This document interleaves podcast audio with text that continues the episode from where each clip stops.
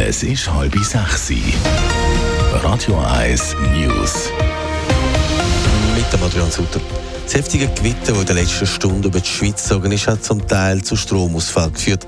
Vereinzelt sind auch Züge nicht mehr gefahren. Stromausfall melden gewisse Gemeinden, der Kanton Aargau, Basel-Land, aber auch Bern.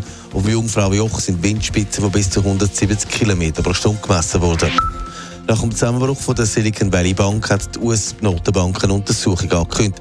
Es müsse geprüft werden, wie das die Bank beaufsichtigt und reguliert wurde. Die Bank ist auf die Finanzierung von Start-ups spezialisiert und am Freitag zusammengebrochen. Wer in den USA für den Fahrdienst Uber unterwegs ist, der ist kein Angestellter, sondern ein unabhängiger Unternehmer. Zu dem Entscheid kommt das Berufungsgericht in den USA unterstützt damit den Fahrdienst. Der will und muss nach dem Entscheid nämlich für seine Fahrerinnen und Fahrer keine Sozialleistungen zahlen. Radio 1 Wetter.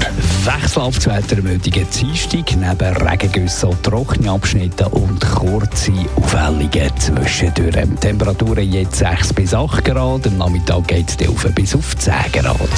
Radio 1 Verkehr. Kein Stau, kein Stocken im Das ist ein Radio 1 Podcast. Mehr Informationen auf radio1.ch.